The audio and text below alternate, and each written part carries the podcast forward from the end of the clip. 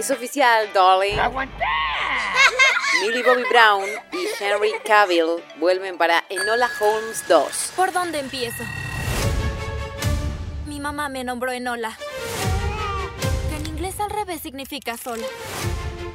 El proyecto va a continuar con la adaptación de la saga literaria de Nancy Springer sobre la hábil hermana del detective Sherlock Holmes. Ah, qué emoción. Es un placer. Se trata sin dudas de una de las películas más exitosas del 2020, Enola Holmes, que es la historia de una adolescente, hermana de Sherlock Holmes, que descubre tener habilidades para resolver enigmas y misterios. Y a su vez esta peli que fue emitida en Netflix y que ya se prepara la segunda parte, es una especie de spin-off de Sherlock Holmes. ¿Sí? de toda la saga que ya conocemos y que ya vimos de esta historia tan interesante basada en los cuentos de Arthur Conan Doyle. Sí, puedo mejorar.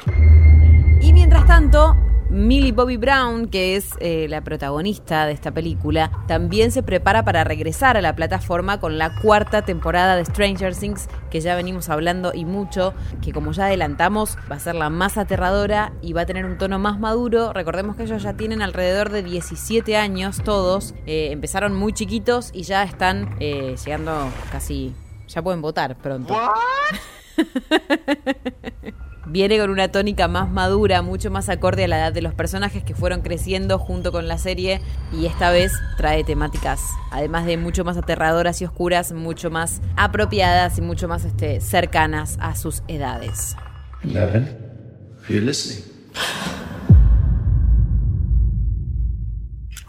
Si hablamos de series, nos detenemos en Legends of Tomorrow, porque estrena esta noche su sexta temporada nuevos episodios que van a estar enfocados en el secuestro de Sarah Lance, interpretada por la actriz Katie Lotz, quien recordemos en el final de la temporada anterior fue raptada por un potente rayo de luz cuando venía de festejar junto a las leyendas el triunfo sobre las hermanas del destino. Y tras notar su ausencia, los compañeros empiezan a investigar para dar con su paradero al tiempo que la líder entiende que se enfrenta a algo totalmente inesperado y descubre la identidad de uno de sus captores que fue parte de las operaciones del equipo desde hace años.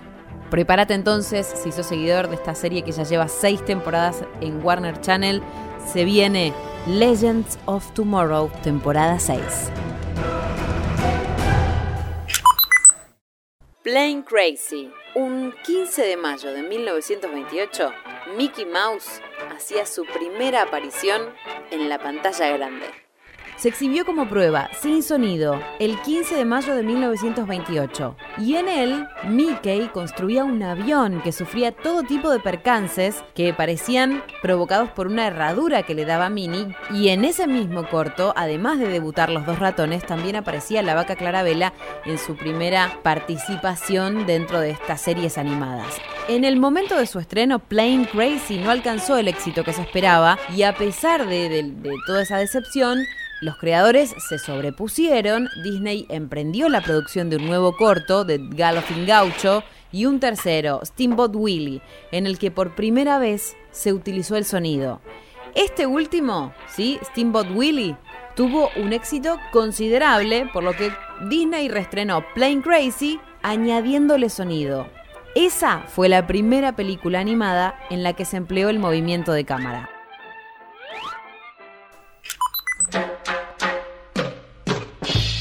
Y me guardo la noticia del final para un espacio que tiene que ver más con un homenaje. Porque el lunes de esta semana, Luca Prodan hubiera cumplido 68 años.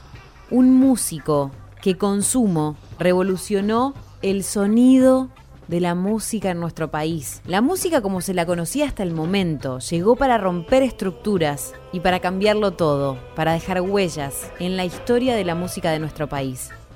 Luca nació en Italia, creció en Inglaterra y lo amaron en Argentina. Cumpliría 68 años y es considerado uno de los próceres del rock. En nuestro país fundó la banda en agosto de 1981. Rompía con la música del momento, rompía con todo lo dado. El género que proponía era una fusión del rock con otros, con otros estilos, con otros sonidos. Por ejemplo, el reggae. También empezó a incorporar idiomas en sus canciones. Cantaba en inglés y mezclaba entre medio palabras en castellano. O al revés, cantaba en castellano y mezclaba palabras en inglés. O en italiano. Un cocoliche que se convertía en una marca registrada de la banda. Divididos por la Felicidad fue el primer disco oficial de la banda. Ahí se proponía toda la innovación. Era una de las primeras bandas en incorporar esta fusión de géneros. Y el debut oficial fue en el pub Caroline, en el Palomar, en febrero de 1982. La personalidad de Luca no pasaba desapercibida ni arriba ni abajo del escenario. Siempre tenía algo para decir, para contar, siempre tenía algo para cantar. Luca supo mostrarse sin caretas frente a una sociedad que vivía en plena dictadura militar y que atravesaba uno de los peores momentos de su historia, la Guerra de Malvinas. Una sociedad que estaba marcada por la censura y que a través de Sumo, Luca y la banda pudieron traer una revolución cultural. Luca sigue vivo en sus canciones, en los grafitis, en las remeras que usan las nuevas generaciones. Esas generaciones que tal vez son hijos de aquellas personas que sí tuvieron la chance de verlo y de conmoverse con Luca en el escenario.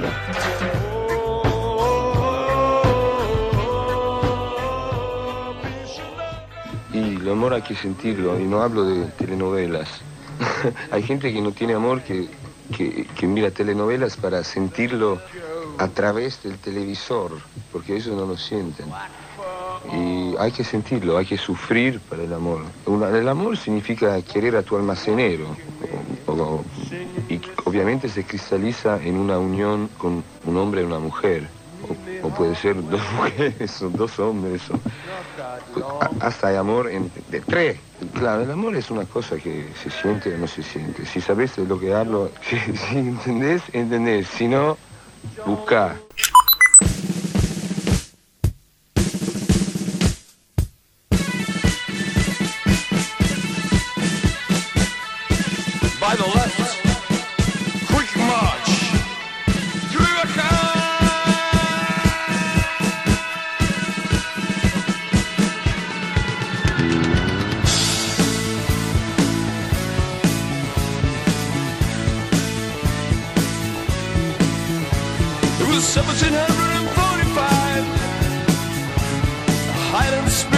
sacrifice. McDougal and McDonald there. The have come from everywhere, singing. I smell the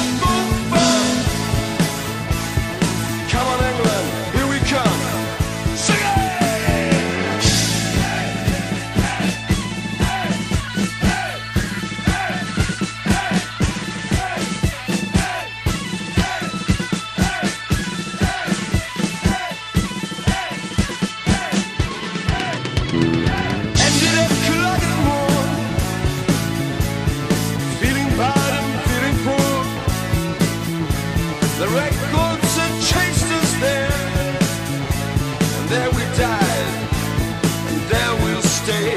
Seems to be bad fun. I smell the blood of a Scotsman.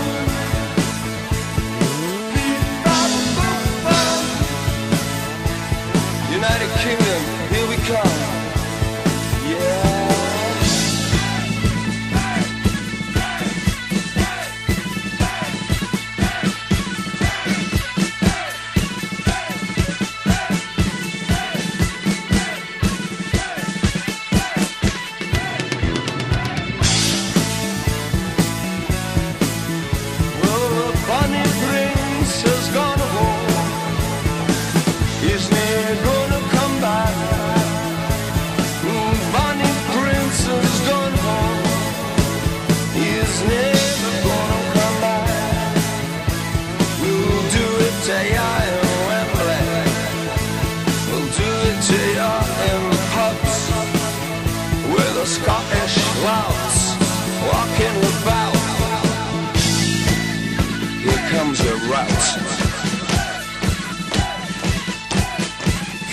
fine.